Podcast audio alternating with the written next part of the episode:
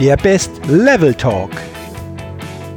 Hallo und herzlich willkommen zum Podcast Dein bestes Lebenslevel. Entdecke in dir, was möglich ist. Mein Name ist Jürgen Zwickel und in diesem Podcast findest du Inspiration, Motivation, Tipps und viele Impulse für dein bestes Lebenslevel. Schön, dass du heute mit dabei bist.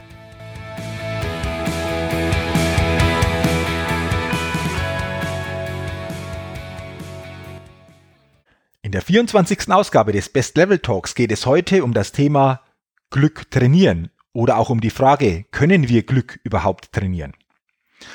Wenn du dir meinen letzten Podcast angehört hast, dort ging es ja um das Thema glücklich erfolgreich sein. Und dieser Podcast heute ist so quasi noch eine Fortsetzung der letzten Podcast-Ausgabe. Und wenn es um das Thema geht, Glück trainieren, dann glaube ich, werden viele hellhörig von uns, doch bevor wir näher in dieses Thema einsteigen, möchte ich zuerst mal eine Frage stellen. Warum erleben viele von uns immer wieder unangenehme Situationen? Und diese Frage haben auch Neurologen entsprechend beantwortet. Denn diese Neurologen sagen, diese Situationen erzeugen wir oft selbst, weil wir unser Gehirn durch negative Gedanken dazu trainieren, die Welt als schwierig zu erleben.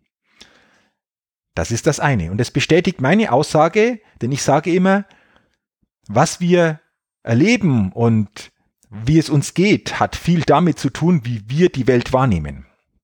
Doch jetzt kommt die gute Nachricht. Es gibt Methoden, um aus dieser Negativspirale herauszukommen und unser Gehirn auf Glück zu trainieren. Denn auch das hat die Neurowissenschaft herausgefunden, die Inhalte unserer Gedanken und unser Gehirn sind veränderbar. Denn unser Gehirn ist erstmal ein Organ, das wie fast jedes Organ durch Aktivität sich verändert. Und unser Denken ist sozusagen die primäre Funktion unseres Gehirns. Ich glaube, soweit ist das auch ganz gut für jeden nachvollziehbar. Doch jetzt kommt es. Denn für die Forscher ist es dabei nicht nur relevant, dass Denkprozesse überhaupt aktiv sind, sondern vor allen Dingen auch die Frage, was wir denken. Machen wir mal ein Beispiel. Wenn du Gedanken denkst, die mit positiven Emotionen verbunden sind, dann wird dein Belohnungszentrum im Gehirn aktiviert. Denken wir dagegen negative Emotionen, verstärken wir den Mandelkern, das ist ein Teil unseres Gehirns, der für die Alarm- und für das Angstempfinden zuständig ist. Das bedeutet, wenn du eher negativ denkst, dann wirst du Situationen in Zukunft eher angstbesetzt erleben als vorher. Oder du wirst mit einem Filter durch die Welt gehen und tendenziell eben eher negative Inhalte wahrnehmen. Spannend, äußerst spannend. Doch jetzt die gute Nachricht. Dieser Mechanismus funktioniert eben auch im umgekehrten Fall. Und Studien zeigen, dass sich eben Positivität und Optimismus ebenfalls trainieren lassen. Und Wissenschaftler haben Teilnehmer eines Achtsamkeitstrainings näher untersucht. Und diesen Probanden wurde in diesem Achtsamkeitstraining beigebracht, neutral auf Situationen zu reagieren, die vorher für sie eher angstbesetzt waren. Und schon nach acht Wochen war ihr Mandelzentrum signifikant geschrumpft. Das bedeutet, ein solches Training kann dazu führen, dass du plötzlich, obwohl du ansonsten in der gleichen Welt lebst wie vorher, diese weniger Angst und Stress besetzt erlebst. Und ich glaube, das ist jetzt ganz interessant, wie das funktioniert und vor allen Dingen, wie wir Glück trainieren können. Und für dieses Glückstraining möchte ich dir heute drei Methoden mitgeben, wie du es schaffst und ich glaube, wie jeder es von uns schaffst, eben mehr Glück im täglichen trainieren zu können. Die erste Methode ist relativ einfach und fast schon, ja, banal, denn es geht um Bewegung. Doch Bewegung ist auch laut den Wissenschaftlern unheimlich wirksam für unser Glücksempfinden.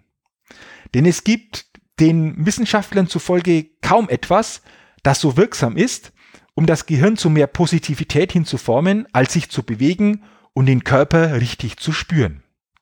Also deswegen die Frage, wie stark bewegst du dich in deinem Alltag und was könntest du tun, um dich stärker im Alltag zu bewegen? Sowohl in den täglichen ja, Routinen oder auch, dass du dir angewöhnst, vielleicht ein Stück weit mehr Sport zu treiben. Also Bewegung ist das erste Kriterium, das uns hilft, mehr Glück zu spüren. Zweite Methode ist die Methode der Achtsamkeit. Achtsamkeit bedeutet in diesem Zusammenhang zu versuchen, in jeder Situation ganz anwesend zu sein und dabei die Sinneswahrnehmungen wie Riechen und Schmecken bewusst zu erleben. Das bedeutet, wenn du etwas isst, wenn du mit jemandem sprichst, wenn du Musik hörst, dabei auch wirklich anwesend zu sein und dadurch die Fülle dieses Erlebens wirklich spüren zu können.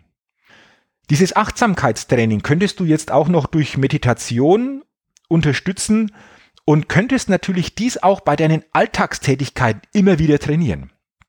Denn in jedem Moment gilt es doch, achtsam durch das Leben zu gehen. Und je stärker wir dieses Achtsamkeitsbewusstsein wieder entwickeln, desto stärker nehmen wir die Situationen wahr und desto besser geht es uns in der Folge damit.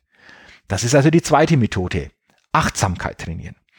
Und die dritte Methode lautet kognitive Umstrukturierung. Was ist jetzt da gemeint?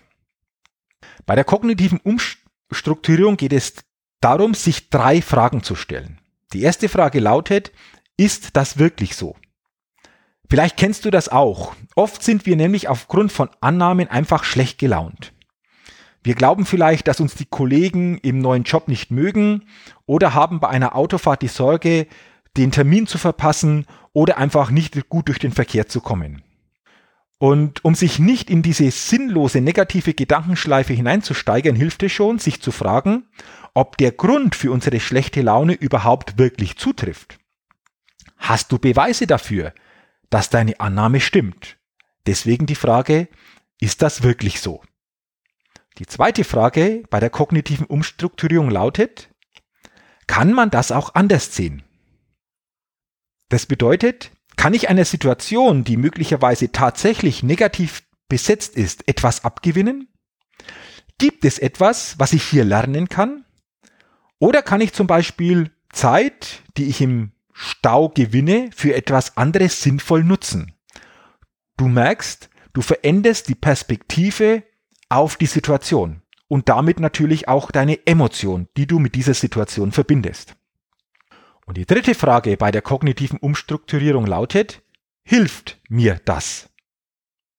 Wenn du zum Beispiel bei den ersten beiden Fragen sagen musstet, musstest, ja, die Situation ist schwierig und nein, ich kann das nicht anders sehen, dann musst du dich am Ende fragen, was es dir bringt, deswegen schlechte Laune zu haben. Hilft es dir in dieser Situation gestresst zu sein oder eine Sache persönlich zu nehmen? Und wenn du dir dies so bewusst fragst oder stärker nachfragst, dann wirst du merken, dass es eben keinen Sinn macht. Häufig sind wir in, einem, in einer unbewussten Gewohnheit, auf bestimmte Situationen zu reagieren, zu reagieren. Und wir schaffen es erst, wenn wir uns dieser Situation bewusst machen, uns aus dieser Situation gedanklich herausnehmen, uns zwei, drei gute Fragen stellen, Distanz zur Situation herzustellen und dadurch natürlich auch die Situation und unser Empfinden anders erleben zu können. Das bedeutet, wenn du dir aktiv diese drei Fragen stellst, ist das wirklich so? Kann man das auch anders sehen? Hilft mir das? Dann wirst du relativ schnell zumindest zu dem Punkt kommen, dass es nicht hilfreich ist, negativ zu reagieren.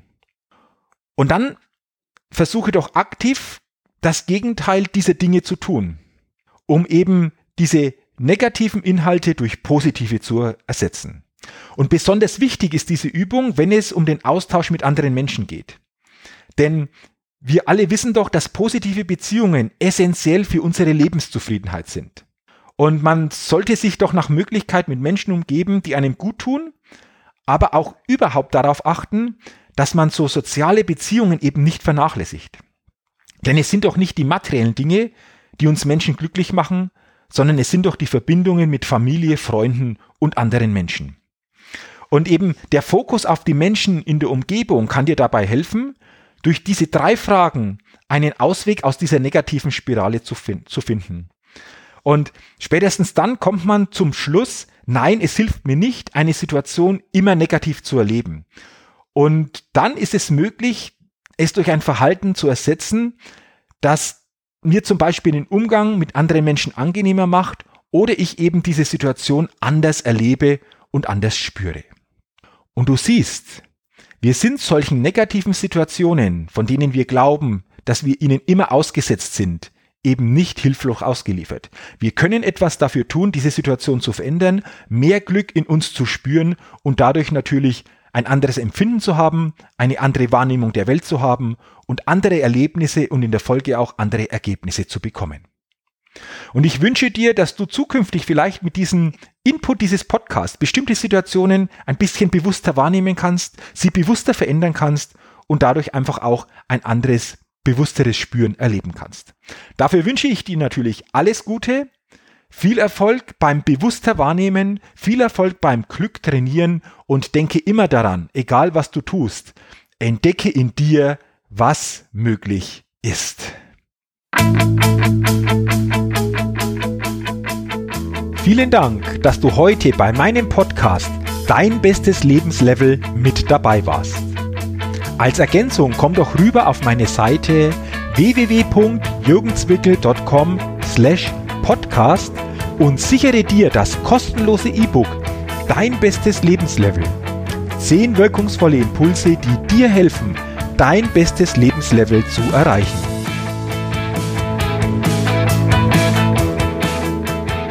Freue mich natürlich auch, wenn du meinem Podcast eine positive Rezension gibst und, solltest du das noch nicht getan haben, ihn abonnierst und auch weiterempfiehlst. Dafür schon jetzt herzlichen Dank.